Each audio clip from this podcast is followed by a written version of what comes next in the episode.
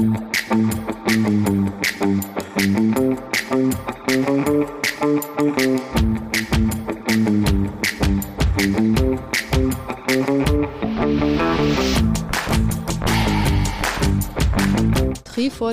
dein Ausdauer-Podcast für Schwimmen, Radfahren und Laufen, präsentiert von den Ausdauercoaches.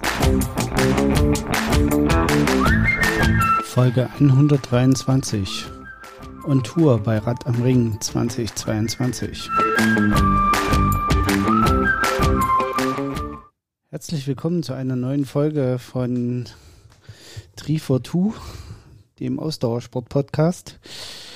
Äh, heute mal ganz alleine hier zum Start.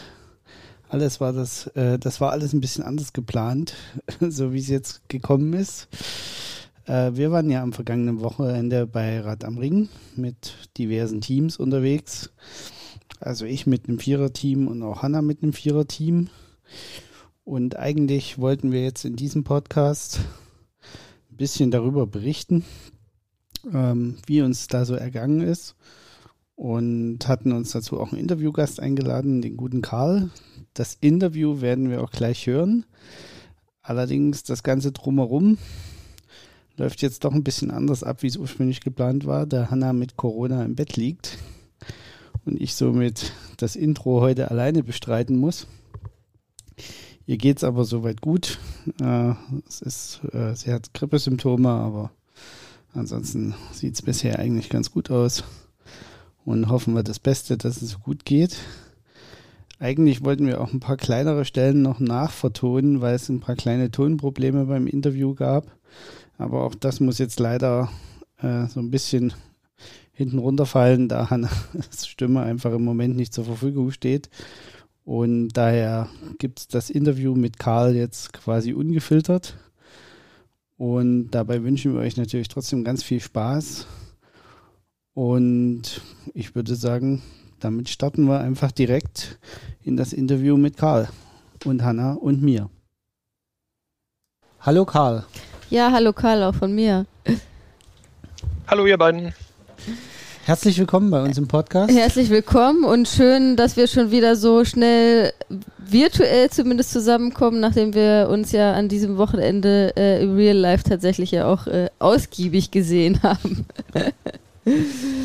Karl, äh, gleich mal zur Einstiegsfrage. Äh, ganz wichtige Frage. Ähm, wir kommen ja gleich noch zu den Details, aber du bist ja, ich nehme es mal vorweg, du bist ja sechs äh, Runden jetzt beim 24-Stunden-Rennen Rad am Ring gefahren und die allerwichtigste Frage, welche Runde war die schönste Runde? Und jetzt nichts Falsches sagen. Die schönste Runde. Unter dem Gesichtspunkt habe ich es noch gar nicht betrachtet. Ähm, aber dann würde ich doch sagen, eine der beiden Nachtrunden. Oh, Weil und hier wird es das Interview beendet. Und tschüss. Lieber Interviewgast, Sie sind ausgeladen. Du hättest jetzt antworten müssen, die letzte Runde, wo ich mit dir Hanna Carsten fahren hat das durfte. sofort verstanden. Nein, so sensibel bin ich nicht. Okay. Naja, an unsere Aber Zuhörer und Zuhörerinnen vorweggenommen, die letzte Runde bin ich die zweite Hälfte mit Karl zusammengefahren. Also die, richtige, ja die richtige Antwort wäre gewesen, die sechste und letzte Runde. Karl, nur noch mal für dich fürs nächste letzte, Mal. war ja nur das letzte Drittel und ich habe, äh, da ich wusste, dass ich Zeit habe, bin ich auch zweimal abgestiegen, habe Pause gemacht. Äh, aber nicht Zeit, weil ich zu äh. langsam war, sondern weil ich später losgefahren bin. Auch das muss ich jetzt Ohnehin einer der, ähm, zu meiner Verteidigung, zu, zu, meiner Verteidigung mache ich auch Sport sehr, sehr gerne alleine. ich weiß nicht, ob das jetzt besser wird. Du kommst aus der Nummer gerade nicht mehr raus, geil. Aber da kommen wir alles noch dazu, weil das sind, du hast gerade wunderbare Stichworte schon gegeben. Ich muss mir die nur aufschreiben und merken. Ähm, vielleicht erklären wir mal ganz kurz, was wir eigentlich am Wochenende gemacht haben, äh, damit unsere Zuhörerinnen und Zuhörer so ein bisschen Bescheid wissen, worum wir hier jetzt gleich reden werden. Ähm, wir waren nicht nur zu dritt, sondern noch mit ein paar mehr Leuten am vergangenen Wochenende am Nürburgring, wo es die legendäre Nordschleife gibt. Und da gibt es ja ganz viele 24-Stunden-Rennen, unter anderem mit dem Auto, aber es gibt auch eins, wo man das Ganze mit dem Fahrrad veranstalten kann. Äh, wo man also in 24 Stunden so viele Runden fährt, äh, wie man halt kann auf der Nordschleife. Und das kann man in Teams durchführen oder alleine. Also es gibt Einer, Zweier, Vierer und Achter äh, Teams, also einer Einzelfahrer oder dann eben Zweier, Vierer und Achter Teams. Und so kann man sich eben sein Wochenende ordnungsgemäß um die Ohren schlagen. Ähm, vielleicht fangen wir mal ganz vorne an, Karl. Wann reifte denn bei dir der Entschluss, da mal mitzufahren? Na, wir sind ähm, vor ein paar Jahren hier in die Region gezogen und das ist ja Nürburgring nicht weit. Und wir sind 2019 einmal eine Runde gefahren da, weil es halt nahe dran ist und wir auch äh, ähm, sonst gerne Fahrrad fahren. Und da war das schon interessant zu sehen, wie die anderen Teams dann wirklich da standen mit Zelt, allem drum und dran. Und nach der ersten Runde, da konnte ich mir schon vorstellen, das dann auch noch mit im 24-Stunden-Rennmodus äh, durchzuführen. Also ich würde sagen, nach der ersten Runde, die ich da einzeln gefahren bin. Genau, also das, das ähm, muss man vielleicht auch noch erwähnen. Es gibt also die Möglichkeit im Rahmen dieses 24-Stunden-Rennens ähm, auch sogenannte, also die nennen das jetzt, glaube ich, Touristenfahrten. Ich weiß nicht, ob das bei euch damals auch schon so hieß, äh, durchzuführen, wo man also einzelne Runden absolvieren kann, während die Strecke halt gesperrt ist. Und das Besondere an der Nordschleife, wer es nicht kennt, ist, also es ist eine 25 Kilometer Runde in der Eifel, die mit 530 Höhenmetern, die da zu überwinden sind, die man also sowohl runter als auch hoch fährt ähm, eine ganz anspruchsvolle äh, Runde ist. Und auf einer gesperrten äh, Rennstrecke ist das natürlich auch ähm, durchaus ein ziemlich cooles Highlight.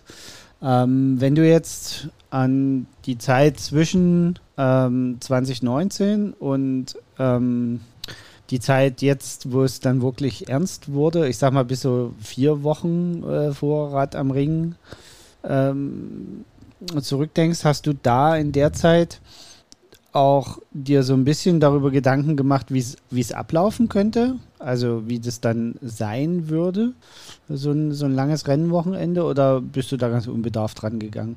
Na, vom Rennen selbst her, da habe ich mir schon Gedanken gemacht. Denn die Frage ist ja zum Beispiel, in welcher Teamgröße man antritt und auch in welchem Modus man das Ganze fährt.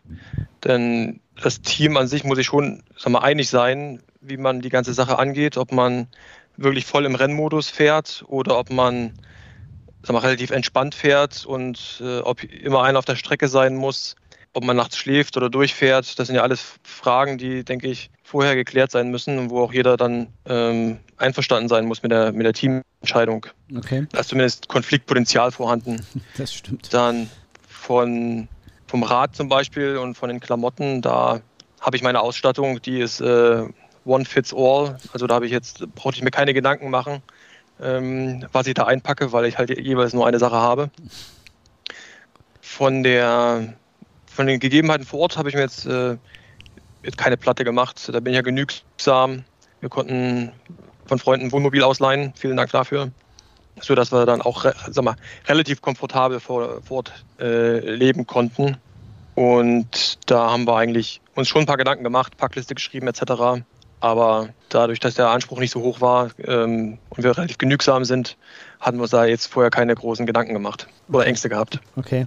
Ähm, die Konstellation, wie es jetzt am Ende ausgegangen ist, du bist ja im Viererteam mit mir gestartet und noch mhm. zwei Kollegen aus, also einem Kollegen und einem Ex-Kollegen aus meiner Firma. Und war das dann für dich eine Konstellation, mit der du dich äh, wohlgefühlt hast äh, von vornherein? Oder dachtest du so, mm, na, wer weiß, was mir Carsten da eingebrockt hat? Nö, das, das passte, denke ich, ähm, auch vom Anspruch an die Veranstaltung her. Da hatte ich mir vorher, mir vorher auch keine großen Gedanken gemacht. Ähm, und so wie es jetzt ausgegangen ist, passte das auch, glaube ich, ähm, sehr gut. Ja, von, von der Leistung her waren wir ungefähr auf einem Niveau. Es war jetzt keiner dabei, der jetzt sich mit Händen und Füßen nochmal wehren musste und von den anderen auf die Bahn geschickt werden wollte. Ähm, oder jemand, der jetzt äh, quasi leer ausgegangen ist, weil kein, keine Platz mehr auf der Strecke waren. Ach, du bist so gut zu mir. Er hat gesagt, wir waren ungefähr auf demselben Niveau. Also dazu muss man sagen, äh, Karl ist sechs Runden gefahren, ne? Ja. Ja. ja. Und ich vier. Wir ja. sind ungefähr auf demselben Niveau. Nein, Karl, du bist eindeutig im Moment viel besser wie ich. Ähm, um das mal so ganz deutlich zu sagen. Ähm, ich hätte keine sechs Runden fahren können auf, den, auf der Nordschleife dieses Jahr. Ich bin äh, wohl, das war jetzt ja meine dritte Teilnahme und ich bin die anderen Male immer sechs Runden gefahren. Aber diesmal hätte ich es einfach wirklich nicht geschafft. Ähm, weil die Plauze einfach zu sehr mich nach unten ins Tal zurückzieht. Um es mal so Gut, ganz aber wir wollen ja heute hier nicht über deine Plauze reden. Genau, wir wollen nicht über meine Plauze Obwohl reden. Obwohl wir doch, glaube ich, sein. im Vorhinein ihr darüber gewitzelt habt, ob das erwähnt wird. Und Karl hat gesagt, das muss im Podcast erwähnt werden. Genau, das habe ich hiermit getan. Ja, so, das haben wir abgehakt. Nein, also man muss aber, man darf auch nicht die falsche Vorstellung haben. Es ist so, dass bei diesen Touristenfahrten ähm, eins, drei, fünf Runden, da, wenn man dann sich Gedanken macht, ob man das schafft oder nicht, also es ist so, dass wenn man in der Startaufstellung steht, dann guckt man um sich und dann gibt es zwar die 10.000 Euro Räder, da stehen aber auch Leute, die hinten noch einen Fahrradkorb drauf haben und äh, auch Schutzbleche sieht man etc. Da macht man sich jetzt nicht zum Deppen, wenn man jetzt äh, die falsche Ausstattung hat und auch was jetzt die, den Körperbau angeht, nenne ich es mal, ähm, findet man auch einige, die dann nach unten wie nach oben von, aus dem Rahmen fallen, von der Körpergröße, vom Bauchumfang etc. Da steht eigentlich alles an der Startlinie bei diesen 1, 3 und 5 Runden. Ja. Und auch bei dem 24-Stunden-Rennen sind das jetzt nicht nur die absoluten Cracks. Ähm, man sieht es eigentlich daran, dass manche ihr Zelt aufbauen und dann die Rolle daneben stehen, stellen, um dann noch ein bisschen zu trainieren und sich einfahren. Und es gibt halt welche, die bauen den Pool auf, um da das Bier kalt zu stellen. und äh, da gibt es halt solche und solche. Und wenn man jetzt noch nicht geübt ist, jetzt hier den Berg mit 80 km/h runterzufahren oder ähm, jetzt im, im, Peloton auf 30 cm Abstand hinter den anderen herzufahren, dann kann man sich mit ein bisschen Umsicht auch ähm, außen vor halten und die anderen in Ruhe lassen und dann wird man auch in Ruhe gelassen. Und insofern denke ich, sollte man äh, jetzt nicht den zweiten Tag auf dem Fahrrad sitzen, äh, sondern vielleicht ein bisschen Erfahrung gesammelt haben. Aber man muss jetzt auch nicht ähm, äh, weiß Gott, was für Skills beherrschen, um da äh, jetzt nicht doof aufzufallen. Das ist definitiv richtig so. Weg sicher zu fühlen. Ja, ja also ich, ich glaube, Wille und Wille zum Spaß haben am Radfahren ist, glaube ich, der, der entscheidende Push, den man braucht, um sich das anzutun. Naja, und auch so ein bisschen natürlich dann in den Staffeln. Und ähm, ich meine, wir wollen jetzt nicht über die Einzelfahrer und Fahrerinnen sprechen, die äh, da diese, das ist natürlich dann eine ganz andere Hausnummer. Aber wer in der Staffel da unterwegs ist, da geht es ja schon auch so ein bisschen um dieses Gemeinsame. Ne? Das ist ja nicht nur eben nicht nur das Radfahren, sondern die meiste Zeit, also zumindest wenn wir jetzt vom Viererteam sprechen und dann von bei den Achterteams umso mehr, die meiste Zeit in den 24 Stunden verbringt man ja nicht auf dem Rad, sondern äh, äh, neben dem Rad, neben der Strecke, wo man dann da irgendwie so zusammen ist. Also auch da, glaube ich, muss man Bock drauf haben, weil sonst, äh, ja, ist das, äh, würde ich das jetzt jemandem auch nicht unbedingt empfehlen. Ja, Oder was meint ihr? Das ist auch die Frage wieder, ist die Frage, was du vorher kommunizierst, denke ich. Ja. Also wenn du sagst, du möchtest jetzt äh, den, den, Großteil zusammensitzen und, und, und, quatschen, ist das okay, aber wenn jetzt ich kann mir vorstellen, wenn alle sich einig sind, äh, wir ziehen das da quasi individuell durch und das allen vorher klar ist, geht das auch. Klar, das ähm, geht auch. Aber ich glaube, grundsätzlich ist das ja eher, wir sagen immer, Rad am Ring ist eher so, hat so ein bisschen so ein Festivalcharakter für, für Rennradfahrende. Also so empfinde ich es zumindest. Ja. ja. und es gibt ja auch einige, die aus der Region sich da auch treffen. Ähm, hat man rechts und links auch mitbekommen, dass da auch teamübergreifend sich jetzt die Triathlon-Szene aus äh, Köln-Bonn trifft zum Beispiel. Ja. ja, ja. Ja, also wie, wie es Hanna gerade gesagt hat, ne? ich glaube, das, das ist die beste Beschreibung eigentlich. Es ist fast wie ein Festival. Man fährt dahin, um gemeinsam Sport zu machen. Der Sport steht schon bei den meisten auch im Mittelpunkt. Also wenn man auf dem Rad sitzt, dann will man da ja auch abliefern, beziehungsweise bei einem 24-Stunden-Rennen muss man da auch abliefern. Also ähm, so, so 100% Unfitte werden da schon so auch den Spaß ein bisschen verlieren, weil es dann irgendwann einfach eine sinnlose Quälerei wird. Zum, zum, zur Streckencharakteristik äh, kommen wir ja gleich nochmal ein bisschen intensiver. Und ähm, dann das Drumherum gehört natürlich aber auch dazu, dass die Leute eben dann in der Nacht äh, ihre Zelte beleuchten und diese rundum leuchten und Feuer machen und grillen gemeinsam. Es ist ja, beginnt ja quasi mit der Anreise am Freitagabend. Also das Rennen geht von, von Samstagmittag bis Sonntagmittag. Und die meisten Leute reisen Freitagabend an, so wie auch wir alle von unserem Team. Ähm, wir waren ja insgesamt mit reichlich knapp über 30 Leute äh, auf auf unserer, äh, in, in unserem Team. Äh, diverse Vierer- und Achter-Teams, sowohl auf dem Mountainbike als auch im Rennrad. Ähm, genau, das äh, war so unser, unser Standpunkt und wir waren alle am, am Freitag sozusagen angereist, haben uns dann am Freitagabend noch gemütlich alle zusammengesetzt, was gegessen, was getrunken und einfach uns auf die erste Nacht im Zelt gefreut, ihr auf dem Wohnwagen. Ähm, gefreut, jo. naja, das ist vielleicht leicht übertrieben. Ähm, ja, du kannst da immer nicht schlafen. Warum auch immer. Ja, aber auch äh, um mich geht es ja nicht. Also, ähm, genau. Ja, und Karl, ähm, sag mal, hast du dir vorher so eine Strategie so ein bisschen zurechtgelegt? Also, du hast ja jetzt schon so ein bisschen im Allgemeinen erzählt, äh, was jetzt so die Gedanken vorher und so die Vorbereitungen anging. Aber wenn wir jetzt mal speziell ähm, wirklich auf das 24-Stunden-Rennen schauen? Also bist du das irgendwie mit einer klaren Strategie im Kopf her angegangen, wie du das für dich machen willst? Oder ähm, hast du es einfach auf dich zukommen lassen und äh, bist einfach mal die erste Runde losgeradelt und hast dann das sozusagen Learning by Doing, äh, bist das Learning by Doing so ein bisschen angegangen? Na, vom Grundsatz her hatten wir ja ausgerechnet, dass, ähm, wenn es gut läuft, ähm, jeder fünf oder sechs Runden fährt. Und da ich ja äh, bei uns an Nummer zwei gefahren bin, habe ich mich mental darauf eingestellt, dass ich sechs Runden fahre. Ähm, man muss dazu sagen, da darf man sich nicht äh, ganz äh, dran festhalten, weil wenn einer Probleme hat und ausfällt, fährt man natürlich äh, im Zweifelsfall mehr Runden und wenn jemand auf der Strecke liegen bleibt und das alles viel länger dauert, fährt man weniger Runden. Also da sollte man schon noch ein bisschen flexibel sein geistig. Aber ich habe mich auf sechs Runden eingestellt und habe mir deswegen auch vorgenommen, dass ich mich am Anfang nicht direkt wegschieße. Und ähm, bin die erste Runde schon ambitioniert gefahren, aber habe da jetzt nicht ähm, mich voll ausgepowert. Ich wusste ja grob die Streckencharakteristik und ähm, mein Anspruch war dann, dass ich zumindest ähm, so lange wie möglich da äh, nicht das Rad schieben muss und habe mich im, im Prinzip ähm, so verhalten. Und die Zeiten waren ja, äh, nahmen ja dann auch kontinuierlich, ab.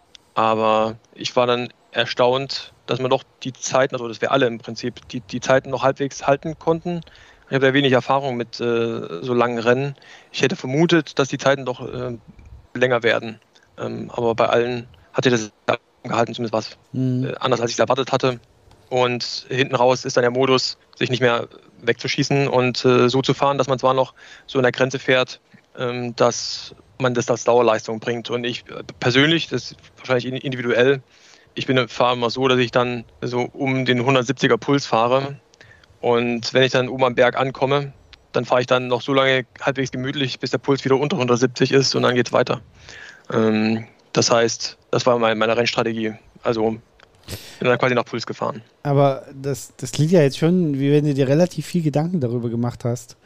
Ähm, und dir da eine, eine, ziemlich klare Strategie zurechtgelegt hast. Weil, also so, okay, ich habe schon mal ausgerechnet, ich muss voraussichtlich sechs Runden fahren. Ähm, das mit dem, dass die Zeiten nicht abnehmen, liegt übrigens genau an dem, was du gerade beschrieben hast. Allen ist bewusst, dass 24 Stunden eine lange Zeit ist. Und dass die erste Runde nicht unbedingt die sein sollte, die ähm, die dann alles toppt, aber man danach nicht äh, überhaupt nicht mehr regeneriert. Und dann kommt noch ein anderer Aspekt dazu, ähm, das kann ich an meiner Uhr ziemlich gut erkennen oder konnte das gut erkennen, weil ähm, in der ersten Runde fährt man den Abwärtsteil noch nicht so schnell. In der Regel braucht man so eine Runde, um sich auch wieder an die Geschwindigkeiten zu gewöhnen, selbst wenn man das schon ein paar Mal gemacht hat. Äh, ist die erste Runde immer nicht gerade die, wo man Harakiri sich den Berg runter sondern äh, die hohen Endgeschwindigkeiten werden eigentlich erst in Runde 2, manchmal sogar erst am darauffolgenden Tag erreicht. Lass doch mal in die Runde uns alle werfen. Wir sind ja äh, alle gefahren. Übrigens habe ich gerade festgestellt, wir sind ja vier, fünf und sechs Runden gefahren. Ist ja ganz witzig. Also du bist vier Runden gefahren, ja. ich bin fünf gefahren, Karl sechs. Ähm, wisst ihr noch, was äh, eure, ab, eure absolute Höchstgeschwindigkeit war? Ähm, äh, genau, bei, bei den also bei der Abfahrt, wo man am schnellsten war. Also ich äh, kann in die Runde werfen, ich glaube 78,5 km/h war meine Höchstgeschwindigkeit, damit die Zuhörer und Zuhörerinnen mal eine Idee davon haben, wie schnell das wird. Und Karl, weißt du deine aus dem ähm, aus dem Kopf? Aus dem Knapp 80 oder reichlich 80, also um die 80 waren das. Ja. Genau kann ich es nicht mehr sagen. Und du? Ähm, also ich hatte 87 als höchst als Top Speed meine ich, in der zweiten Runde oder, oder gar erst in der. Also ich hatte meinen Topspeed tatsächlich in der letzten Runde. Runde. Nee, ich hatte meinen, glaube ich, äh, vorher schon. Ich muss, müsste jetzt Aber, ja. Bei mir wäre auch nicht mehr gegangen. Also ich habe, ähm, selbst wenn ich mit, äh, ich habe es mal probiert, mit, mit voller Kraft da oben angefangen habe, ähm, bis ich nicht mehr treten konnte ähm, und dann Aero-Position, so wie ich es halt denke, dass eine Aero-Position aussieht, weil ich das nicht übe oder so. Und da war sonst kein anderer Fahrer da. Ich konnte Ideallinie fahren. Ähm, der Tacho wurde dann irgendwann nicht mehr schneller. Ähm, oder zeigte nicht mehr an. Muss dazu sagen, ich fahre so ein Gravelbike mit, mit 40 mm Reifenbreite. Ähm, genau, und das da ist auch genau. Auch einiges dazu. Genau, das ist auch genau die, die begrenzende Größe im Endeffekt. Äh, es gibt zwei Größen, die quasi den größten Einfluss haben. Das eine ist äh, die Reifenbreite, also sprich die, die Rollreibung, die du erzeugst. Und das andere ist ähm, einfach deine Position auf dem Rad selber. Ne? Also wie viel Windwiderstand gibst du? Da kann man also noch viel rauskitzeln, aber ähm, die Reifenbreite hat sicherlich auch einen eine enormen Einfluss darauf. Also der Abrollwiderstand, ähm, das sind eigentlich die beiden Hauptkriterien an der Stelle, wenn es bergab geht. Ähm, ja, das da. Also wie gesagt, ich habe gerade nochmal geguckt, ich hatte 86,5 als Top Speed. Ja, und ich glaube, ähm, also das Höchste, was ich gehört habe, war einer eurer Staffelkollegen, der hat irgendwie 96, irgendwas, also der war bei knapp 100 km/h. Das ist schon heftig, muss ich ja, sagen. Also, also die anderen Jahre war ich auch immer über 90 und ich führe es tatsächlich auch auf die Reifen zurück, die 86. Weil ich hatte äh, tatsächlich auch zwei Runden, wo ich kein, ähm, keine Behinderung in Anführungsstrichen äh, hatte bergab die mich hätten einbremsen können. Und äh, wir fahren ja jetzt auf den Rennrädern, also wir jetzt auch hier auf unseren Rennrädern, fahren ja sehr pannensichere Reifen und nehmen dadurch ein bisschen höhere Abrollwiderstände in Kauf.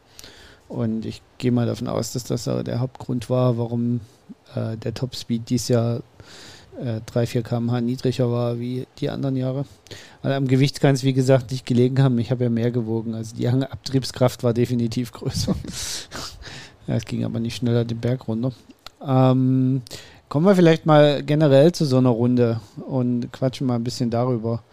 Ähm, am Anfang geht es ja durchs, durchs Fahrerlager.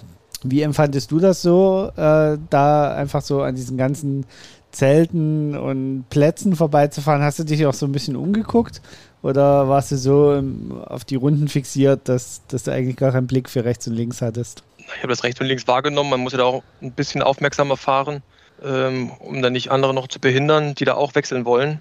Da kann es ja durchaus mal sein, dass vor einem noch einer an den Rand zieht oder einer losfährt. Und ich habe da eigentlich ehrlich gesagt wenig hingeguckt. Ähm, aber es war schon, also man sah ja die Lichter und wie das ganze Setup war teilweise, ob man sich da was abgucken kann fürs nächste Jahr. Auch von den Plätzen, die ein bisschen weiter weg sind. Aber im Großen und Ganzen habe ich da nicht sehr intensiv hingeguckt. Okay. Ähm, wie hast du die, die Veränderung zwischen Tag und Nacht wahrgenommen? Ja, du hast ja schon gesagt, die Nachtrunden waren wahrscheinlich für dich die schönsten. Also du offenbar äh, hast du das sehr genossen, äh, nachts zu fahren. Ja, weil es auch eine, eine, andere Wahrnehmung war. Also ich habe im, im, Fahrerlager selbst hat mich gewundert, wie ruhig es doch war. Ähm, insgesamt, also einige hat es ja auch aufgeregt äh, teilweise.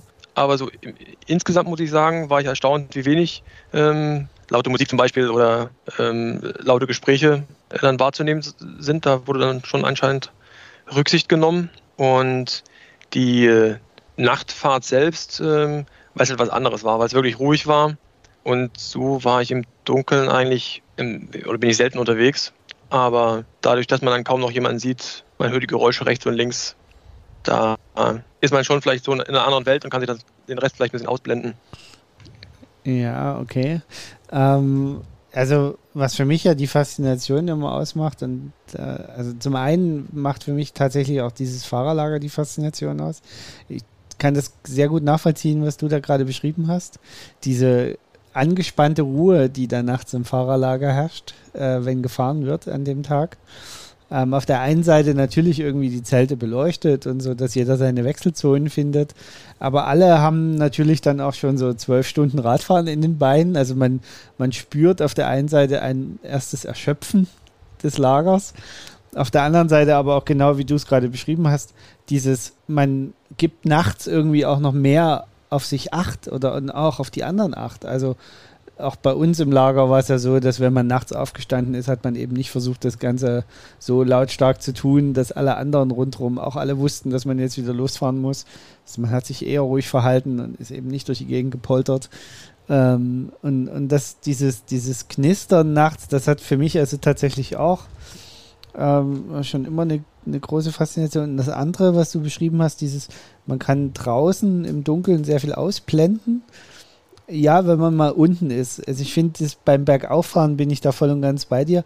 Was mich aber immer noch auch so einen, einen kleinen Extra-Push gibt, ist dieses, äh, dass man nachts die Strecke teilweise so erahnen kann, weil man halt mal Rücklichter durch die Nacht flackern sieht oder auch mal ein paar Frontscheinwerfer dann wieder sieht und weiß, okay, da muss irgendwo äh, die Steilstrecke sein mit den zwei S-Kurven, also mit diesen 280 Grad Kehren, weil einem dann plötzlich mal so 30, 40 Meter weiter oben im Hang welche über einen drüber fahren. Das, das hat für mich eine totale Faszination, dieses Berghochfahren nachts. Also ich muss ja euch ja sagen, ich bin, also ich bin eine Nachtrunde gefahren. Bei uns ist es so ausgekommen, dass ich nur eine Runde im Dunkeln gefahren bin. Und ich, also das war für mich die schlimmste Runde. Das war, also vielleicht hing das nicht nur an der Dunkelheit, sondern auch einfach, weil es die dritte von fünf Runden war und die war irgendwie auch am anstrengendsten und ich war halt müde und also auch wegen fehlenden Schlaf, den habe ich in der Runde am meisten gemerkt. Aber, ähm, und ich bin jetzt auch gar nicht so, so gegen so Dunkelheit, Atmosphäre, glaube ich, aber irgendwie, also mich hat es gar nicht gepackt in der Nachtrunde. Ich war froh, als ich dann wieder da war, Spannend. muss ich sagen. Aber das kann ja auch ähm, tatsächlich einfach dann so, das ist ja sehr individuell empfunden und vielleicht war das wirklich dadurch bedingt, dass einfach die für mich gefühlt auch die anstrengendste war. Das kann schon sein. Ähm, aber ich habe das, ich konnte das irgendwie nicht so genießen, die Nachtrunde. Aber es ist ganz spannend, oder? Wie jeder das so ein bisschen anders empfindet. Also ich, ich finde halt die Nachtrunde dahingehend äh, zusätzlich nochmal spannend, weil man die Steigerung nicht, nicht sieht. Ja, aber also das ist ja dann nicht die erste Runde, man weiß ja dann schon, was kommt. Ja, aber du weißt ja trotzdem nicht so genau, wo die Und also zumindest ich, ich weiß Kanten nicht, wie sind. ihr es gemacht habt, aber ich habe immer auf den Tacho geguckt. Ich wusste, ab Kilometer 13 geht's hoch und bei Kilometer 17 bin ich auf der hohen Acht. Also das wusste ich. Also die anderen Kilometer habe ich mir nicht so gemerkt, aber das wusste ich immer. Und da habe ich mich auch, also das habe ich ganz bewusst gemacht. Ich weiß nicht, habt ihr das vielleicht auch gemacht, Karl? Ähm, äh, hast du da mental irgendwie was gemacht? Also ich äh, bin das immer so angegangen, dass ich mich dann wirklich ähm, nochmal mental so gesammelt habe. Also vor diesem Punkt halt 13 Kilometer und dann nochmal bei Kilometer 16 ungefähr, also 16, irgendwas muss man ja dann nochmal in die hohe 8 rein. Ähm, da habe ich mich dann auch äh, immer noch mal gesammelt auf dem Stück, wo man erst ja vorher dann so ein ganzes Stück immer hochfährt und dann hat man ja einmal noch mal so einen ganz kurzen Abschnitt, wo man noch mal sich sammeln kann und dann geht es ja in diesen, in diesen steilen Anstieg auf die hohe Acht dann noch mal. Also da habe ich mich dann immer noch mal so mental innerlich gesammelt. Ähm, hast du auch so äh, auf der Strecke dann äh, dir irgendwie solche Hilfe, äh, in, also solche mentalen Hilfestellungen äh, genommen oder war das bei dir nicht nötig? Du bist es einfach wie eine Maschine raufgefahren? Na, ich hatte am Anfang noch mehr auf die Zeit geguckt, als es auch, also nach der ersten Runde, die war ja ähm, reichlich eine Stunde, drei Minuten bin ich die gefahren. Da dachte ich schon bei der zweiten Runde, na, guckst du mal, ob du unter einer Stunde sein kannst. Ähm, da war ja dann die hohe 8 quasi der Punkt, wo ich auf die Zeit geguckt habe und dann festgestellt habe, ähm, das wird wohl nichts. Und dann hinten raus, als es nur darum dann, dann ging, die Strecke wirklich auch zu schaffen, habe ich die Strecke im Prinzip in drei Abschnitte eingeteilt. Man muss dazu sagen, die Nordschleife, ähm, da hat jeder Streckenabschnitt seinen Namen und ähm, die stehen auch an der Seite dran oft. Ähm, und ich habe es im Prinzip getrittelt, die Strecke. Einmal, das war das erste Drittel war für mich diese Abfahrt mhm. ähm, bis zu diesem tiefsten Punkt. Dann geht es eigentlich wieder hoch bis zur hohen Acht. Das ist für mich äh, das zweite Drittel gewesen. Und da wusste ich auch dann grob, wie lange es noch ist. Und ich wusste dann, bei welchem Stück dann, und markant war ja das Karussell, also das letzte Stück, wo man sich noch so ein bisschen ausruhen konnte ähm, vor der hohen Acht. Und da bin ich zum Beispiel dann die letzten drei, drei Runden, glaube ich, ähm, dann auch, wenn es flach war, wirklich Kette links lang getrottet, um dann nochmal Kräfte zu sammeln. Weil der Anspruch war ja dann auch äh, quasi ohne Schieben da durchzukommen. Und ab der hohen Acht war das Ganze ja dann wieder so moderat in Anführungszeichen, dass man da ähm, relativ problemlos, ich zumindest relativ problemlos durchgekommen bin. Deswegen war es für mich eigentlich, einerseits habe ich die Strecke getrittelt mental, um da immer so Zwischenziele zu haben. Und auf der anderen Seite habe ich mich nicht an den Kilometern orientiert, sondern eher so an den äh, Streckenabschnitten und wusste dann, also für mich war der, die Abfahrt war 1, ähm, dann zu hohen 8, das habe ich ein bisschen aufgeteilt und das letzte Drittel war auch wieder 1. Also mhm. ist spannend. Aber ist ja so ein bisschen ähnlich dann tatsächlich. Wie das Aber es ist deswegen, na, es ist deswegen spannend, weil ich bis dieses Mal gar nicht wusste, dass von Kilometer 13 bis Kilometer 17 der Anstieg dauert. Also ich, bis, bis ich wusste das da nach der ersten Runde und äh, ich weiß das auch für nächstes Jahr und für all die kommenden Jahre. Das ich, ich, ich weiß, dass seit äh, Michi von ihrer ersten Runde gekommen ist und darüber geflucht hat, wie scheiße von Kilometer 13 bis Kilometer 17 zu fahren Ja, liebe ist. Grüße an Michi an dieser Stelle. Ich glaube, Michi hört unseren Podcast auch regelmäßig. Michi war in meinem Team dabei und hat es bravourös. Ja, absolut, äh, aber das habe ich das erste Mal rausgefunden, dass der Anstieg von unten vom ersten Verpflegungsstand bis hoch zur Hohen Acht zum zweiten Verpflegungsstand auf der Strecke äh, vier Kilometer ist. Also für mich war, ich habe das davor tatsächlich immer so gemacht wie Karl. Also ich habe auch ich habe es auch gedanklich weiterhin so gemacht. Ich habe tatsächlich die Strecke in, äh, äh, in äh, auch vorher schon in drei Abschnitte, also eigentlich in vier Abschnitte eingeteilt tatsächlich. Äh, der erste ist äh, durchs Fahrerlager und dann den Berg runter. Der zweite bis hoch auf die hohe Acht, genau wie bei dir. Was bei mir nochmal eine Besonderheit ist, ich mag die Döttinger Höhe nicht.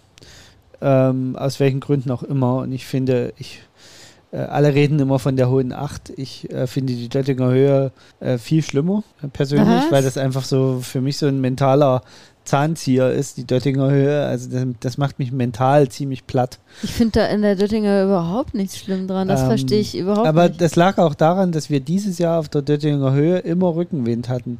Wenn man dort eine ordentliche Gegenwindflanke hat, macht das nicht so viel Spaß. Gut, da da kann ich nichts zu sagen. Das ähm, äh, habe ich nicht erlebt. Also. Das muss ich dieses Jahr sagen. Also ähm, und es war auch in, in Runde 4 bei mir eigentlich die Döttinger Höhe, die mir endgültig den Zahn gezogen hat. Es war nicht der Weg zur hohen 8. Ähm, ich habe zwar gemerkt, dass das echt hart ist, diese Runde, und dass das wohl nicht gut gehen wird. Aber im Endeffekt, was mir den Zahn gezogen hat, war, dass auf der Döttinger Höhe so ein Zug von acht Radfahrern an mir langsam vorbeigerollt ist ich mich da hinten reinhängen wollte, weil ich dachte, naja, so ein paar Körner kannst du ja dann doch sparen, wenn du mit so einem Zug mitfährst. Häng mich in die rein, drehte so ein paar Meter mit denen mit und auf einmal geht ein Loch vor mir auf. Also wie, äh, ich wusste nicht, wie es sein kann, dass, obwohl ich jetzt so viel weniger treten muss, die mir trotzdem davonfahren, weil die hatten mich nicht so schnell überholt, dass ich jetzt sage, ich habe mir die falschen Zug ausgesucht. Ich war einfach so also mental... Ich habe ein neues Lied kennengelernt. Der Zug hat keine Bremse. Der Zug hat keine Bremse. Ja.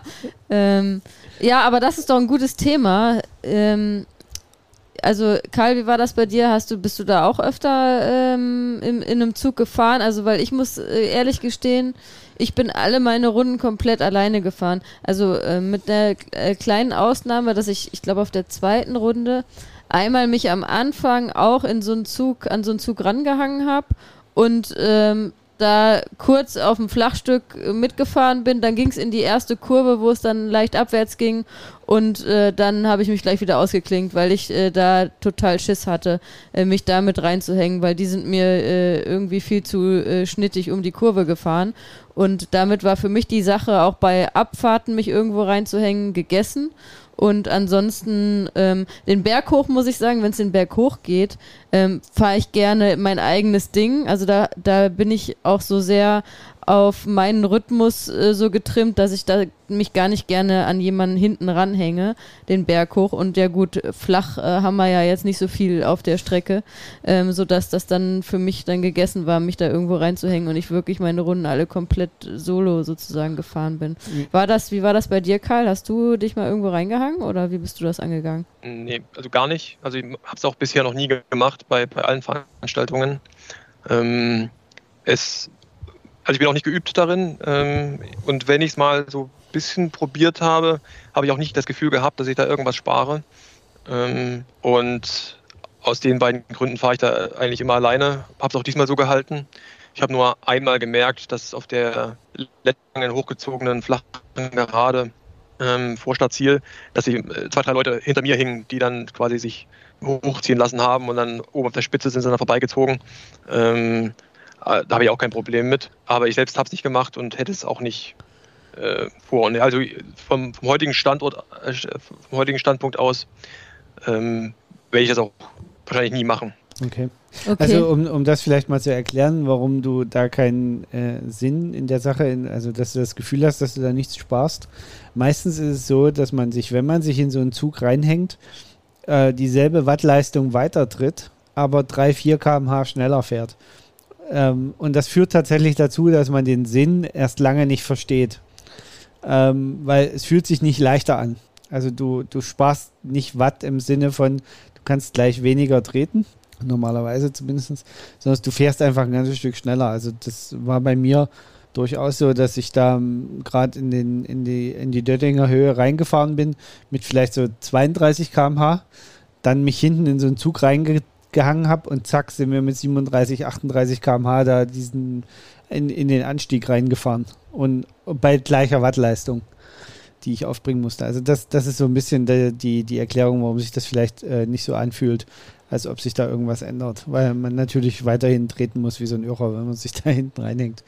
Aber ähm, ähm, ja, ist ja ganz interessant, weil Kai, du hast es ja auch am Anfang schon gesagt, dass du eher der Typ bist, der gerne auch alleine Sport macht. Und das kommt da dann, glaube ich, auch zum Tragen, dass du einfach da so auch, also wahrscheinlich auch ein bisschen mehr so tickst wie ich, dass du da so dein Ding machst und so deinen Rhythmus hast und dich halt auf dich konzentrierst und dann eher eben nicht so der Typ bist, der dann äh, da sich eben, weil wenn man in, in einen Zug fährt, muss man sich ja erstmal auf einen Rhythmus von anderen einlassen ja. sozusagen, ne? Das ist, glaube ich, so das Ding und wenn einem das nicht so liegt, wenn man lieber seinen eigenen Rhythmus äh, fährt, dann macht das mehr Sinn, naja, das nicht und, zu machen. Und man muss natürlich sagen, es sind auch nicht alle äh, äh Anfahrer in so einem Zug so nett wie Karl und akzeptieren, dass die anderen hinter einem gemütlich herfahren. Da gibt es dann durchaus auch äh, wüste äh, Wortwechsel. Ist das so, ja? ja das, also das habe ich auch noch nie erlebt. Also ich bin ja auch noch nicht so oft äh, in, in so einem Zug gefahren. Also ich habe das aber auch schon mal gemacht. Ich erinnere mich beim 24-Stunden-Rennen in, äh, in Österreich, wo wir Grieskirchen, ne, wo wir, äh, was war noch vor Corona mal gestartet sind. Da habe ich das, da habe ich das so ein bisschen kennengelernt. Ähm, und ja auch beim Triathlon schon, hier beim Berlin-Triathlon, wo es ja kein, wo es Wind, äh, kein Windschattenverbot gibt. Ähm, da zum Beispiel hat mir das mega Spaß gemacht, da auch mal in den Zug zu fahren. Und da habe ich das auch richtig gemerkt, dass das, äh, wenn man das ein bisschen clever anstellt, äh, also vom, vom, vom, Tempo her richtig viel ausmacht. Ähm, aber jetzt auf der, also bei Rad am Ring fand ich das jetzt eine andere Challenge, weil wie gesagt, durch das Hoch-Runter finde ich das nochmal eine andere Nummer. Im Flachen ähm, finde ich das durchaus, äh, kann das ja durchaus auch richtig Spaß machen. Ähm, aber so hoch runter, da ähm, ja, habe ich so ein bisschen meine Probleme. Vor allem, wenn es dann so steil runter geht, äh, da dann zu sagen, ja, okay, ich hänge mich da rein und dann muss ich mich aber auch darauf einlassen, dass die Kurve vielleicht viel enger genommen wird, als ich die jemals alleine nehmen würde. Ja, das, okay. Ne? Also bergab mache ich auch lieber mein eigenes Ding. Ja, siehst du, und ich mache eher bergab und, und bergauf sowieso, weil da, ja. da möchte ich meinen Rhythmus fahren. Ähm, seid ihr denn die hohe 8 ähm, oder ähm, lieber auch direkte Frage an Karl, bist du die hohe 8 äh, so im Prinzip gut durchgekommen? Also mir, äh, bei mir war es so, dass ich ähm, dann vor allem dann auf den, den letzten Runden immer so einen Wechsel, kontinuierlichen Wechsel gemacht habe von im Sitzen fahren und dann wieder in Stehen wechseln, ähm, um sicherzustellen, dass ich bei der langsamen Geschwindigkeit, die ich da hochfahre, auch vielleicht nicht irgendwann umkippe, sondern irgendwie noch die Kontrolle behalte ähm, und auch kraftmäßig durchaus das äh, für mich da äh, schon eine Herausforderung äh, war, da dann auch das äh, irgendwie zu bewältigen. Ähm, wie war das bei dir, Karl? Ist, ging das bei dir ähm, im Prinzip einfacher, da hochzukommen oder wie, wie bist du die hohe 8 angegangen? Na, ich muss dazu sagen, dass die hohe 8 ähm, sich nicht so lange gezogen hat, wie ich es in Erinnerung hatte von 2019. Das heißt, die ersten zwei, drei Mal bin ich da in den Wiegetritt gegangen, aber wirklich nur im, äh, so, äh, im leichtesten Gang. Ich habe dann eine 1 zu 1 Übersetzung und bin dann immer im Wechsel teilweise da hoch, immer 30 Meter so, 30 Meter so. Und hatte mir aber auch so ab der vierten Runde, hatte ich mir dann so innerlich gesagt, ist es okay, wenn du absteigst und schiebst, ähm, bevor du dich jetzt hier ähm, völlig übersäuerst oder so, dann hatte ich so für mich gesagt, ist okay, wenn es passiert. Und habe dann aber auch bei der Hohen Acht selbst nochmal so Streckenabschnitte mir ausgesucht. Das heißt, da war rechts und links waren diese rot-weißen Markierungen, die, mhm. da fährst du bis zu dem Ende und dann standen rechts nochmal so Absperrgitter und dann bis zum nächsten Absperrgitter fährst du noch und dann bist du da angekommen und denkst du, ja, es geht jetzt noch bis zum nächsten Absperrgitter. Und da muss ich sagen, das war auch teilweise dann eher, also wenn ich abgestiegen wäre, dann wahrscheinlich eher vom Kopf her als äh, von den Muskeln. Äh, ich habe dann nochmal in mich reingehorcht und habe dann doch festgestellt, äh, es geht nochmal und geht nochmal. Aber ich hätte es jetzt nicht als Niederlage empfunden oder so, äh, wenn du dann mal absteigst und die letzten 40 Meter hochschiebst.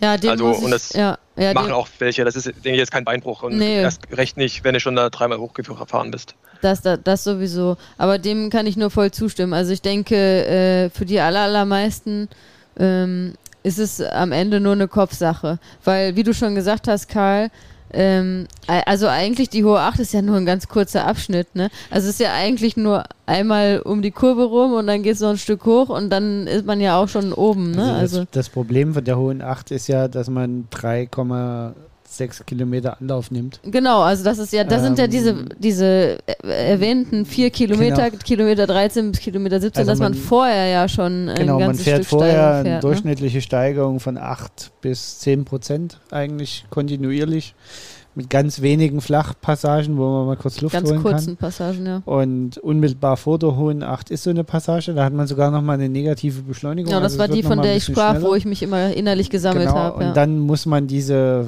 ja, ich glaube 600 Meter sind es, alles zusammen mit 13, 14 Prozent Steigerung hoch. Es gibt übrigens viel steilere Stücken an der, auf, der, auf der gesamten Strecke. Ja, aber da fährt man immer mit Schwung rein. Genau. Ne?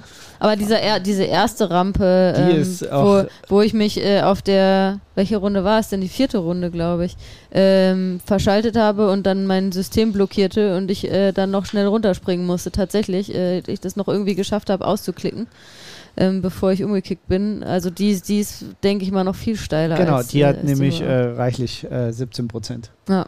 Äh, das ist äh, eine sehr spannende Rampe, wie ich Aber finde. ich musste gerade feststellen, ähm, wo Karl das jetzt beschrieben hat, wie er das angegangen ist. Wir hatten ja, äh, Carsten, im, im Vorgespräch haben wir uns ja auch schon unterhalten auf der Heimfahrt von, äh, vom Rennen nach Hause, die ja für uns auch ein bisschen länger war. Da haben wir ja schon einiges irgendwie Revue passieren lassen.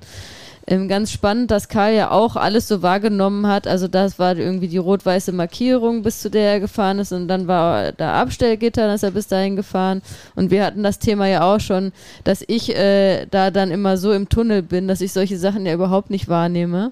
Und du nimmst das ja auch immer alles wahr, ne? Also auch das finde ich irgendwie total interessant. Oder wir hatten ja auch das Gespräch ähm, mit unseren Teams, dass es äh, äh, Fahrer und Fahrerinnen gab, die, äh, ich glaube, bei Michi war es auch, die haben wir ja schon erwähnt, dass sie auch gesagt hat, sie hat dieses Schild hohe Acht gar nicht gesehen.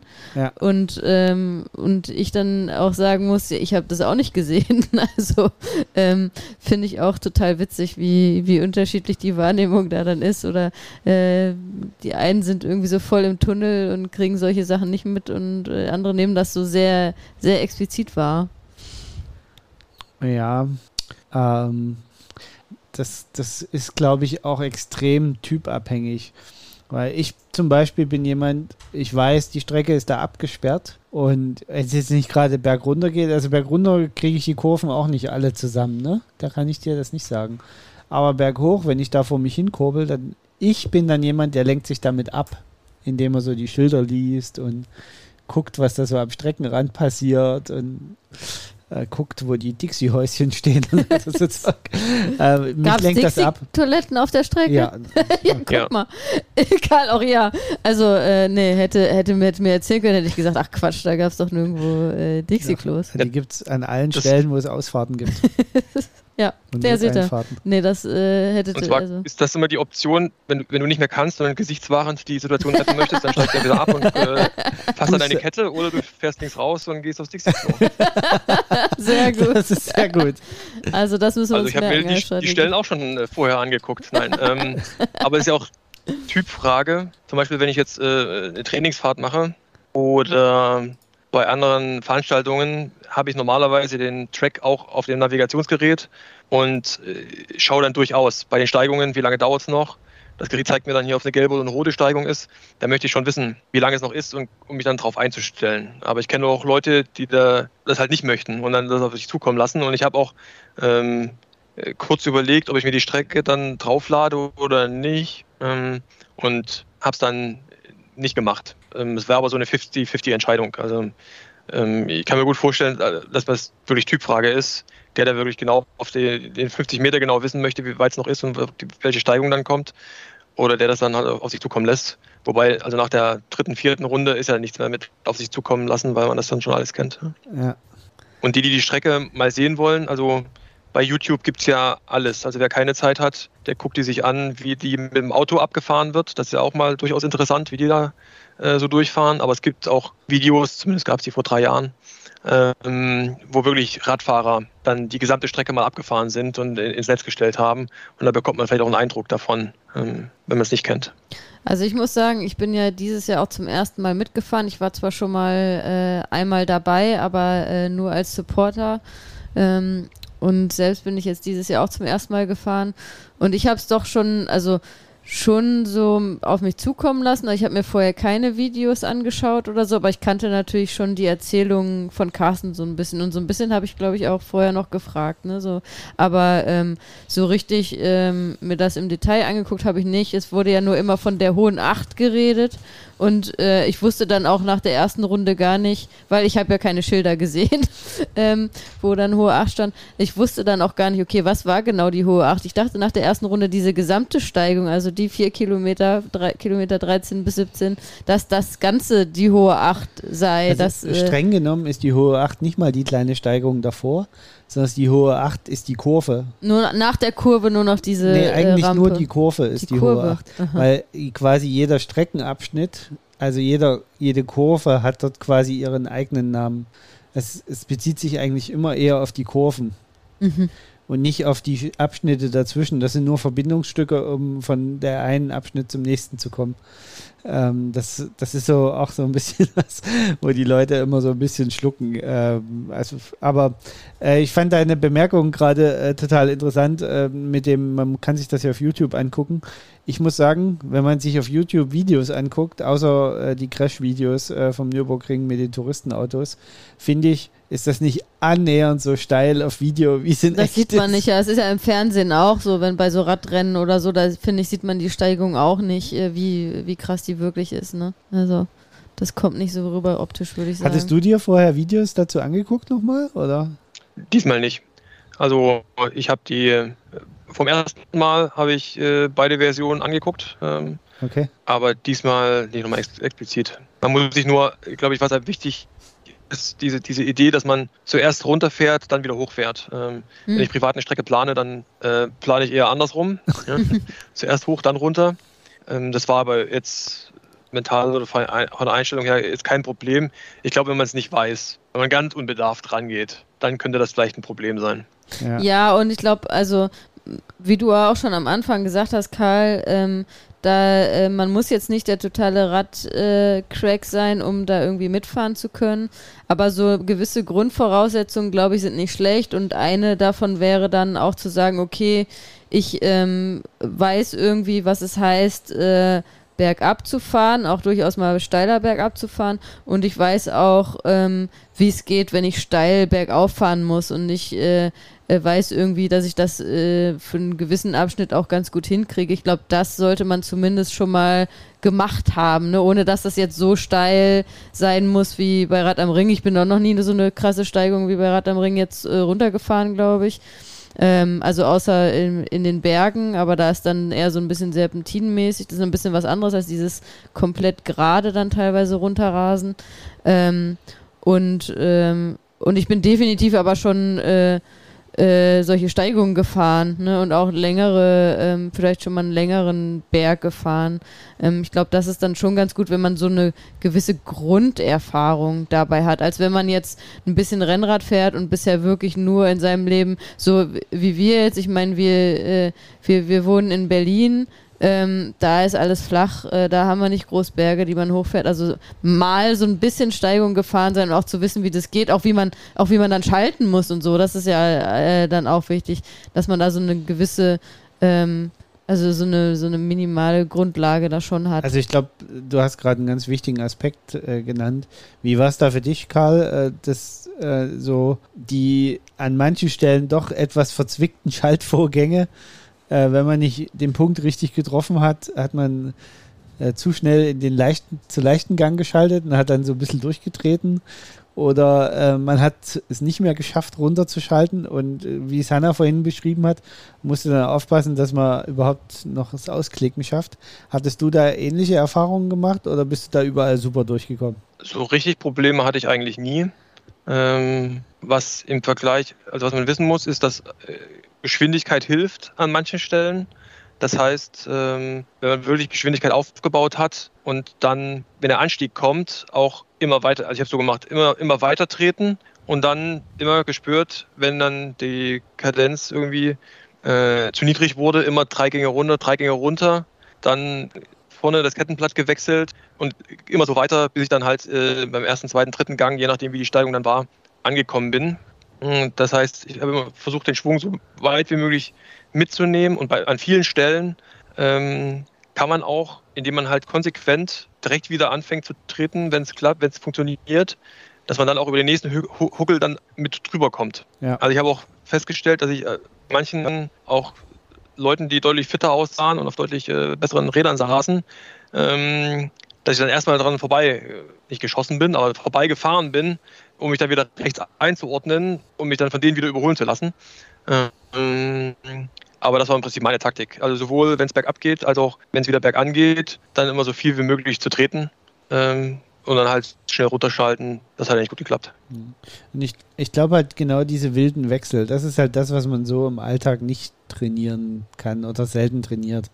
Also ich glaube, man kann irgendwie das Berghochfahren simulieren. Man kann, äh, oder jetzt auch zum Beispiel auf Swift. Also simulieren oder machen, also äh, äh, nicht alle wohnen ja im Flachland. Ja, ne? aber also man könnte ja jetzt, also es gibt ja auf Swift die Möglichkeit zum Beispiel Alp de Swift hochzufahren, was ja ein ähnlicher Mythos ist und auch ein 13 Kilometer Anstieg. Ja, aber ich finde also auf der Rolle fahren ist trotzdem nochmal was ganz anderes. Das ist halt genau der Punkt, weil äh, dieses ganze Konzentrationsding halt fehlt. Also genau das, was, was ihr beide gerade beschrieben habt. Ne?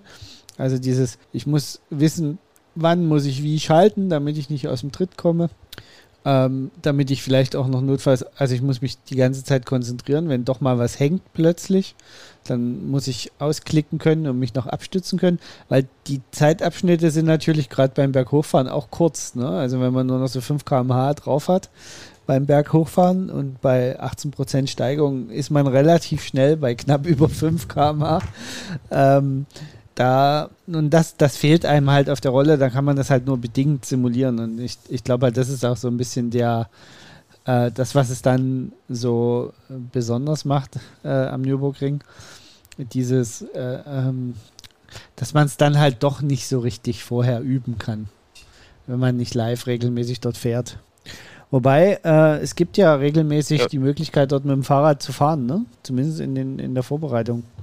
Ist das so, ja? Ja, äh, da gibt es mehrere äh, Wochen, kann man Dienstagnachmittags mit dem Fahrrad fahren. Wäre das für dich eine Option für, die, für das nächste Jahr in der Vorbereitung, Karl? Hm, ich denke nicht, weil wahrscheinlich der Aufwand zu groß wäre, da hier Rad auf den Träger und hinzufahren und das nicht im im Gegenzug zu dem Anspruch, dann wäre es mir wahrscheinlich nicht wert. Also ich war da schon ambitioniert, aber jetzt will er auch nicht die letzten 5% rausquetschen mit 80% Aufwand oder so. Hm. Ähm, insofern würde ich sagen, dass ich es nicht mache. Naja, Und das ist also, ja auch ungefähr ja. die, also der Nürburgring ist für mich ja in, in deutlichen Schlagreichweite, was das Fahrrad mit dem Fahrrad. Und ähm, was, was gut geholfen hat, also ich fahre ja, äh, wenn ich so eine, eine Fahrt, so eine drei, vier, fünf Stunden Fahrt plane, da sind also locker vier, vierstellig Höhenmeter dabei. Insofern ist es einfach Höhenmeter zu sammeln, ähm, das schon. Aber ich würde sagen, es muss jetzt nicht der Nürburgring sein. Es würde wahrscheinlich helfen, aber ich würde sagen, im Vergleich zu dem Nutzen wäre für mich persönlich der Aufwand dann zu groß. Okay. Ja, und du, ich meine, du kennst ja jetzt die Strecke auch schon. Ich glaube, das ist eine coole Option auch für Leute, die eben dann vielleicht auch mal reinschnuppern wollen und äh, sich vielleicht nicht unbedingt trauen, gleich zu sagen, ja, ich mache das 24-Stunden-Rennen und da einfach mal gucken können, wie einfach, wie das wirklich ist. Ich finde, dafür ist das, ist das eine super Option. Und dann vielleicht für die absoluten Freaks, ne, die dann wirklich so super ambitioniert sind, die dann sagen, ja, okay, wir äh, wollen da irgendwie um den Sieg mitfahren oder so und dann äh, da nochmal halt durch, äh, vielleicht durch ähm, Rundenkenntnis oder totale Rundenkenntnis da dann vielleicht nochmal ein, zwei Prozent irgendwie rausholen wollen. Ne? Aber ansonsten ähm, ja, ist das ja dann auch so, dass äh, äh, die meisten ja dann nicht jetzt gleich nebenan wohnen und dann ist, wie du schon gesagt hast, Karl, der Aufwand natürlich äh, schon sehr groß, ne? Ich weiß nicht, was gewesen wäre, äh, hätten wir jetzt andere Wetterverhältnisse gehabt. Mhm. Ähm, ich habe da schon Runde für Runde noch ein bisschen mehr gewagt, auch in den Kurven. Und jetzt nicht mehr die schnellen Kurven, sondern auch im Fahrerlager zum Beispiel. Ähm, dass da noch mehr geht, weil so viel Erfahrung ist mit schnell und eng durch die Kurve habe ich jetzt auch nicht. Aber ich kann mir vorstellen, wenn man wirklich äh, ans Limit gehen möchte, ähm, wäre zum Beispiel bei, bei nasser Bahn, ich glaube, das ist nochmal was anderes. Ja. Und wenn hätte, hätte es geregnet, dann wäre ich da wahrscheinlich auch, keine Ahnung, fünf Minuten langsamer gewesen auf einmal. Ja, das glaube ich auch. Also mindestens, glaube ich, wenn es so richtig krass ist. Carsten, bist du eigentlich äh, schon mal? Nee, du hast auch bisher nur gutes Wetter gehabt. Ich habe äh, 2019 in weißer Voraussicht, weil ich wusste, dass da es regnen wird. Da hat es, glaube ich, zum Start geregnet, ne? Nee, das, das war äh, 2018, als du mit warst. 2019, ja. wo ich gar nicht am Start war, so. habe ich ja in weißer Voraussicht vorher eine Verletzung ah, Ja, genau, weil du Nein, wusstest, dass schlechtes Wetter ähm, Da habe ich die Teilnahme frühzeitig abgesagt und im Nachgang hat sich das als sehr Da hat es doch so gewittert, ne? Entschieden, weil die haben quasi 18 Stunden Regen gehabt. Krass. Und auch sehr kalt. Regen, Wind und, und kalte Temperaturen. Und das zieht dir dann schon extrem den Zahn. Ja, ne? also vor allem dann durch die Nacht. und Du kriegst die äh, Klamotten ja. nicht mehr trocken. Die Strecke wird sehr anspruchsvoll, genau wie es Karl gerade beschrieben hat. Es ist einfach was komplett anderes, wenn du auf patschnasser Fahrbahn unterwegs bist. Und da sind dann 60 km/h plötzlich extrem schnell und extrem unangenehm. Während so jetzt auf der trockenen Fahrbahn ist das ja, ja, da rollst du halt den Berg da runter und dann geht das schon. Ja, ein Hoch an den Menschen, das Universum oder woran auch immer man glaubt. Also den, den oder das oder die das Wetter macht. Äh, vielen Dank dafür. Es war optimal, würde ich mal sagen. Ja. Es war auch nicht zu heiß, wo es jetzt in der, Vor in der Woche vorher noch ähm, ja auch extrem heiße Tage gab. Das haben wir auch nicht gehabt. Und jetzt ja auch äh, heute war es ja äh, sehr heiß und äh, dann am Sonntagnachmittag wurde es ja auch noch heiß, wo wir dann gerade durch waren. Also wir haben echt äh, perfektes Wetter gehabt. Genau, wir konnten alle Sachen trocken einpacken. Es war alles trocken. Äh, hervorragend. Ähm, ich hätte noch zwei Fragen zum, zum Abschluss. Ja. Ähm, die eine ist nicht, was war deine schönste Runde, sondern was war dein ganz persönliches Gesamthighlight? Das wollte ich auch fragen, das ist ja witzig. und die zweite Frage, und vielleicht kannst du die zuerst beantworten, weil dann gehen wir mit was Positivem raus. Was war für dich ein absolutes No-Go? Oder dein, also, dein größtes Tief? nee, größtes Tief würde ich sagen, gab es nicht. Bin gut zurechtgekommen, auch mit den Nachtrunden äh, aufstehen und jetzt wenig Schlaf. Das war jetzt nicht das Problem, aber das No-Go, was mich echt gewundert hat, äh, wie viel Müll doch am Rande der Strecke lag. Also ich habe mich mit anderen drüber unterhalten, die das nicht so empfunden haben. Aber also für mich persönlich war das schon erstaunlich, weil ich schon dachte, dass die, die Rad-Community hier, ähm, nur Deutsch würde man sagen, sehr woke ist und hier umweltfreundlich. Und dann war ja doch sehr viel, was an gerade äh, äh, Gel-Überresten da noch äh, rumlag an der Strecke. Das hat mich persönlich gestört. Und ein Highlight, dann würde ich wahrscheinlich doch bei den Nachtfahrten bleiben. Ähm, weil es auch das Neue war für mich und von der Länge der Strecke ähm, würde ich doch. Ne, ich bleibe bei den Nachtfahrten. Sorry, Hanna. ähm, ja, also zum Thema Müll, da bin ich voll und ganz bei dir. Ähm, also mich hat es nicht erschrocken, weil ich es ja schon kannte. Es wundert mich immer so ein bisschen, ähm, warum die Leute ihren Dreck nicht einfach mitnehmen können, sondern es ihnen da einfach an die Seite schmeißen. Ähm, wenn ich so ein Gel äh, mit mir rumgetragen habe, kann ich es dann auch noch bis zum nächsten Mülleimer mitnehmen. Ja, und das passt wunderbar in die Rad, ins äh, Radtrikot. Also, ähm, aber das ist ja müßig, sich darüber unter da, Aber darüber zu worauf ich spekulieren. eigentlich weil hinaus wollte, ja als wir gestern schwierig. runtergefahren sind, war ich positiv überrascht, dass nicht alle Mülltonnen übergelaufen sind. Also das hatte ich noch so ein bisschen in Erinnerung von 2018, meiner letzten Teilnahme, dass dann die Leute quasi ihren gesamten Hausstand einfach direkt vor Ort entsorgt haben äh, und offenbar mit leeren Autos zurückgefahren sind, also bis zum Campingstuhl alles darum lag. Das war diesmal nicht so ausgeprägt, hatte ich Aber in der Mülltonne, die bei uns am nächsten war, da lag irgendwie ein Zelt drin. Also die war auch bis oben hin voll und da war irgendwie ein Zelt oder irgendwas. Da war Ja, dann auch, okay. wo ich gedacht habe, hä, hat hier jetzt jemand sein ganzes Zelt entsorgt? Also da muss ich dagegen sprechen. Dass, Okay, gut, dann habe ich das vielleicht falsch wahrgenommen. Ja. Schade, ich dachte, wir sind schon ein kleines Stück weiter. Ähm, ja, was äh, aber wieder war, war, dass Dextro Energy Sachen nur mit Pappbecher ausgeschenkt wurden. Also Ja. man ein bisschen achtet man drauf. Minimal, also machen kleine Schritte. Aber ja, um deine Frage zu beantworten oder um deine Überraschung äh, vorwegzunehmen, die Fahrradwelt ist nur so lange Vogue, wie es ihr zu Genüge tut. Äh, in dem Moment, wo ähm, es für sie Entbehrung bedeutet, ist es mit der Wokeness vorbei. Wobei man ja dazu sagen muss, das ist ja äh, hoffentlich und wahrscheinlich die Minderheit der Leute, die das macht, aber es reicht halt dann auch die Minderheit, um da. Ja, das ist wieder Äh, das, das Typische, wenn 10% sich kacke verhalten, Genau. sind 90% gearscht. Ähm, aber wir wollten doch mit was Positivem enden. Das ist jetzt irgendwie Ja, mit was. Positivem, äh, dann lass uns mit was anderem beenden. Äh, War es der Anfang einer Tradition?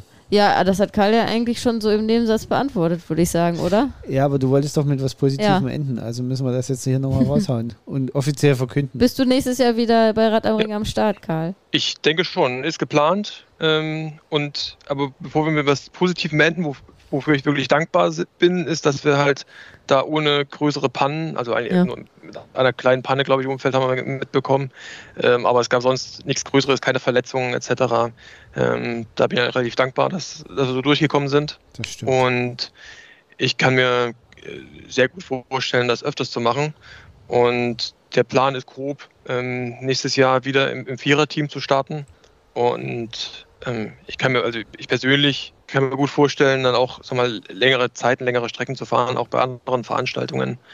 Und ähm, ich weiß, Hanna, du siehst das anders, aber ich kann mir dann vorstellen, dass der nächste Schritt ist, dann auch durchaus in einem Zweierteam zu starten, wenn man von vornherein sich einig ist, dass nicht immer einer auf der Strecke sein muss. Ähm, also nächstes Jahr wieder im Viererteam und ich kann mir auch vorstellen, das dann mal auch im Zweierteam zu fahren. Aber wie gesagt, äh, jetzt nicht mit, unbedingt mit dem Anspruch, dass direkt immer einer auf der Strecke sein muss. Ja, das muss ich ein bisschen relativieren. Also äh, da äh, ist ja total okay, wenn, äh, wenn man das so angeht. Ich finde halt grundsätzlich, ähm, dass man bei einem, also für mich ist halt 24-Stunden-Rennen heißt halt, okay, man versucht auch 24 Stunden irgendwie unterwegs zu sein, weil ich finde das dann so ein bisschen putzig und das Thema hatten wir ja auch, dass, äh, dass es Leute gibt, die Einzelstarter sind und dann irgendwie nur, also die als Einzelstarter beim 24-Stunden-Rennen starten und dann irgendwie nur eine Runde fahren oder zwei Runden oder drei Runden fahren, was ja auch so ein bisschen seltsam ist. Also ich finde immer ein 24-Stunden-Rennen heißt, dass man auch versucht, 24 Stunden zu fahren und nicht irgendwie sagt zum Beispiel, ja, wir fahren jetzt irgendwie acht Stunden und dann mache ich hier Feierabend so. Also das äh, finde ich immer so, äh, ja, da ist dann wahrscheinlich, also ich glaube, das ist ei- einfach mein, mein persönlicher ähm, Ansatz zu so einem Rennen anderer, was vielleicht andere haben, wobei das dann ja auch nochmal einen Unterschied macht, ob man dann sagt, okay, wir machen zwischendurch mal kurz Pause und fahren dann wieder oder man sagt halt, ja, man fährt nur zwölf Stunden von den 24 Stunden Rennen. Also das finde ich, muss man dann auch sehr differenzieren. Ähm, von daher, Ich finde es super, dass du das wieder machen willst. ja, das Und sowieso. Wie äh, äh, war das deine Frau oder irgendeiner hat gesagt, wenn man es dreimal gemacht hat, wird es Tradition. Und das heißt also, du musst noch zweimal ran. Ab da ist es dann verpflichtend, äh, eigentlich jedes Jahr dahin zu fahren. Ich habe jetzt ein kleines Problem. Ich war jetzt zum dritten Mal da. Ich muss ab jetzt. Äh, Wir haben ja unsere Ziele, wenn ich das hier sagen darf. ja, Ähm, darfst du. aber die, die, die Trainingsziele für nächstes Jahr wurden ja eher über die Körperstatur definiert bei uns, ne? Genau, hau Also, raus, also- los, ihr- Haus raus. Ihr Männer sprecht jetzt hier, ne? Ja. Haus raus. Wir haben gesagt, nächstes Jahr heißt das Motto nicht 20% mehr Gewicht und 10% weniger Leistung, wobei das nur für dich, äh, für mich gilt. Für dich gilt das mit der weniger Leistung ja nicht, äh, sondern das nächstes Jahr heißt das Motto äh, 20 Kilo weniger Gewicht und mehr Leistung und dann geht es auch die, die hohe Acht ein bisschen flotter hoch. Ja, daran Äh, wollt ihr euch doch messen. Ihr wisst ja auch, dass hier die Podcast-Folge nicht dann äh, eine Woche nach der Ausstrahlung gelöscht wird. Also man kann die dann auch noch ein Jahr später vor äh, Rad am Ring sich anhören. Ne? Also wollte ich euch nur mal sagen. Das äh, ist natürlich, äh, habt ihr euch jetzt committed hier. Ach, da ich der Produzent bin, kann ich die Bei, auch bei verschwinden Millionen lassen. von Zuhörern und Zuhörerinnen. Kann ich die auch verschwinden lassen. Ich habe übrigens ja auch, äh, um da dann auch mal mich so ein bisschen zu äh, unter Druck zu setzen, äh, Karl, ich äh, habe durchaus auch den Anspruch, das Ding mal irgendwie zu zweit zu machen und äh, mal gucken, ähm, ob das bei mir dann auch irgendwann mal sein wird. Also ich kann mir vorstellen, also Zweierteams Fernziel vielleicht und nächstes Jahr kann ich mir vorstellen, ähm, als Ziel, dass die, die Runde mal unter einer Stunde zu fahren. Das Das, äh, habe hab ich notiert, Karl. Äh, das wird im, in der Trainingsplanung mit aufgenommen. Genau, das kommt in die Trainingsplanung mit rein. und äh, das ist auf jeden Fall, äh, glaube ich, ein sehr realistisches Ziel. Und es freut Voll. mich total, dass es dir Spaß gemacht hat und dass es dein, auch deine Erwartungen erfüllt hat. Und äh, das mal gucken, ob wir uns das leisten können, dich nächstes Jahr wieder einzukaufen als Team. ähm, mal gucken, was die Firma so locker macht. ähm, und ganz wichtig ja auch die Message, die Karl jetzt ja auch nochmal gesagt hat, ne? Also das ist auch, also finde ich immer das aller, allerwichtigste. Alle sind, also alle sind gesund äh, und munter da durchgekommen, ne? Ja. Ist niemand äh, hat sich irgendwie verletzt und ja, äh, selbst wenn man Platten ist oder so, ist es ärgerlich, aber ähm, also das Wichtigste und gerade bei dieser Veranstaltung ist, äh, dass irgendwie alle äh, gesund da durchkommen und ähm, ich habe zumindest nichts mitgekriegt, dass irgendwelche große, irgendwelche Stürze passiert sind. Ähm, das war anders, als ich das letzte Mal mit dabei war. Äh, da war ja gleich zu Beginn, äh, bist du ja sogar als Ersthelfer äh, da gleich äh, ähm, bei einem Sturz hingerannt. Äh, also da habe ich das live mitbekommen, wie jemand gestürzt Ach, war. in der Aufwärmrunde. Ne? Ja, nee, das Ja. war auch, äh, glaube ich, eins der, eine der, der ähm, nicht beim 24-Stunden-Rennen, sondern einer der Starts davor ist gleich Ja, jemand oder so, gestürzt, genau, gleich ja. bei uns, wo, wo wir unser Fahrerlager hatten. Also ähm, das ist, ist immer das Aller, Allerwichtigste und alles andere, ähm, ja, ist äh, Spaß und ähm, oder für, also ich meine, das war ja auch, habe ich euch ja glaube ich auch schon erzählt, äh, dass bei einer Runde ähm, kurz nach der hohen Acht ein, ähm, ein Mitfahrer mich anquatschte und nur sagte, warum tun wir uns das hier eigentlich an? Und ich äh, irgendwie da so ein bisschen perplex war und gesagt habe, ja, hm, keine Ahnung. Und dann habe ich nur gesagt, ja, aber das Schlimmste haben wir doch jetzt schon geschafft, weil wir eben die hohe Acht bewältigt hatten und danach das Stück ja dann ähm, auch eigentlich gut schaffbar ist, wenn man das Stück davor geschafft hat. Und dann hat er ja nur zu mir gesagt, ja, aber ich, nee, ich habe geschoben. Und dann habe ich gesagt, ah ja, okay. Ja, ich äh, bin hier ja gar nicht, ich bin hier, ich äh, fahre ja gar nicht gerne Rennrad, ich bin hier nur aus Gruppenzwang, wo ich dann ja auch sehr schmunzeln musste danach irgendwie. Aber ähm, dann, wenn man da keinen Spaß dran hat, dann sollte man das, also ma- es sollte schon so ein bisschen Spaß machen, das Ganze. Dann, dann würde ich sagen, beenden wir das Ganze mit, mit einem Insider. Ähm, es war nicht so einfach, wurde Karl gesagt, wie es auf seiner Hose stand. Nee, also das ist jetzt, also das, also das ist, das führt jetzt wirklich zu weit. Jetzt können sich die Zuhörerinnen und Zuhörer im Kopf machen, was da auf der Hose gestanden haben könnte. Eieieiei. Das- Also So ich habe es 30 sein. Sekunden gebraucht, um es zu verstehen. Aber ich hatte auch Sauerstoffmangel. Wer, äh, wer dann doch das irgendwie rausfinden möchte, sollte vielleicht mal auf unseren Social Media Kanälen gucken, ob wir da mal was posten äh, und da Bilder zu sehen sind und dann vielleicht mal äh, ja, auf, einfach mal, auf unsere Popos gucken. genau, einfach mal auf unsere Popos Uiuiui. gucken. Ähm, Puh, ja, vielen Dank, Karl, dass du heute unser Gast warst. dir die Zeit genommen hast, Sehr auch gerne. äh, gleich am Tag nach dem Wochenende. Wir sind, glaube ich, alle noch ein bisschen, äh, die Müdigkeit steckt uns noch in den Knochen, aber äh, schön, dass das auch jetzt noch so geklappt hat. Ähm, und wir freuen uns auf jeden Fall schon auch nächstes Jahr äh, da wieder dann bei Rad wieder. am Ring, alle gemeinsam zu radeln. Ja, definitiv. Ja, hoffe, das klappt. In diesem Sinne sage ich vielen Dank und eine schöne Restwoche an dich. Euch auch. Ciao. Tschüss. Ciao.